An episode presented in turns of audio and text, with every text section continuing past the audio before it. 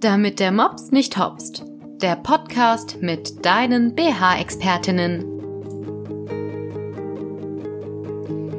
Herzlich willkommen zu einer weiteren Folge von Damit der Mops nicht hopst. Ja, heute geht es um ein Thema, was ja, die letzten Wochen sehr häufig aufkam und ich dachte, dazu machen wir mal eine Podcast-Folge. Und zwar abstehendes Körbchen versus zu kleines Körbchen. Ja, das hängt ein bisschen zusammen und ein bisschen mit einigen Glaubenssätzen. Und das ist mir die letzten Tage wieder sehr häufig in Online-Beratungen begegnet obwohl in dem Vorab-Video genau diese Thematik schon besprochen wurde. Und aus diesem Grund wollte ich dazu heute einfach noch eine Podcast-Folge machen. Und zwar abstehendes Körbchen. Viele denken ja, abstehende Körbchen ähm, sind per se schlecht. Jetzt fragt ihr euch bestimmt, hey, was redet die da? Natürlich ist das schlecht. Ja, es kommt aber darauf an, wo das Ganze absteht. Ganz oft bezeichnen die Frauen ein Körbchen als abstehend, wenn es hier Richtung Träger mal am Cup absteht. Aber wenn unser Bindegewebe nicht mehr so der Oberburner-Kracher ist, dann kann das passieren, dass sich das Ganze schon gesetzt hat. Wie bei mir auch. Das bedeutet, hier Richtung Träger hoch habe ich etwas Luft. Und zwar so zwei, drei Finger. Ähm, weil mein Bindegewebe einfach schon, meine Brust einfach schon eine Station tiefer gerutscht ist. Und wenn ich jetzt sage, hey, da passt was nicht, ich muss ein anderes Cup wählen, weil ich habe ja hier oben Luft. Dann passiert nämlich Folgendes, ihr habt dann am Ende ein zu kleines Cup. Warum? Es kommt immer darauf an, dass das Cup perfekt in der Mitte anliegt. Weil wir haben hier in der Mitte durch die Schwerkraft auch und durch die Verteilung und durch die Proportionen sind wir in der Mitte, also am, in der Nähe vom Mittelsteg, einfach am breitesten. Da ist die größte Stelle. Vor allem ist dort sehr, sehr wichtig das richtige Anziehen. Aber da komme ich später mal noch drauf zu sprechen.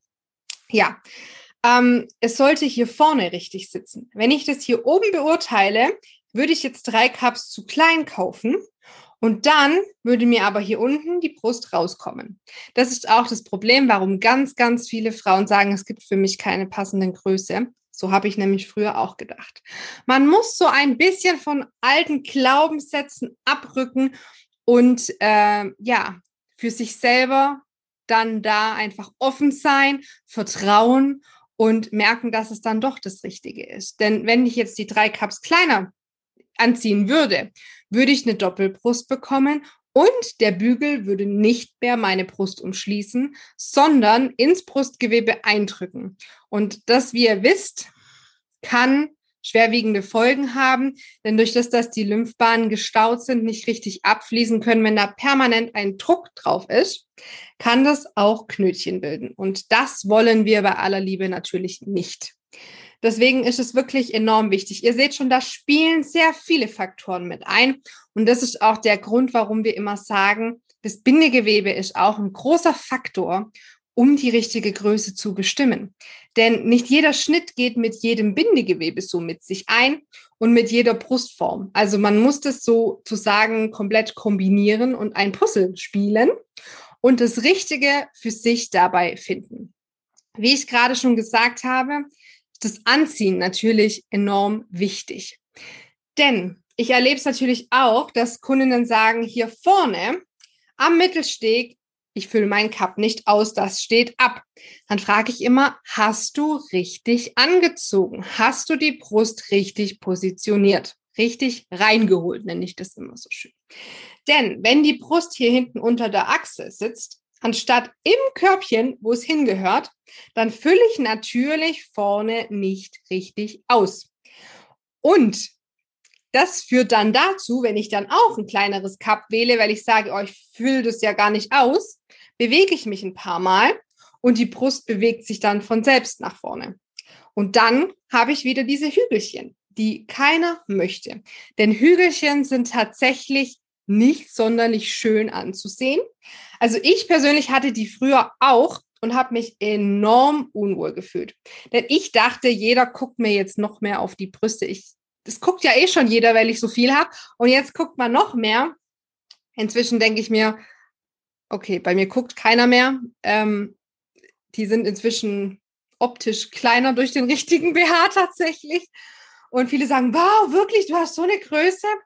Ähm, und ich fühle mich einfach wohl, weil ich weiß, ich habe hier keine Doppelbrust mehr. Ganz wichtiges Thema. Also das richtige Anziehen spielt hier wirklich einen wichtigen Faktor. Weil wenn das nicht richtig positioniert ist, wenn ihr anprobiert, dann werdet ihr auf Dauer nicht glücklich damit.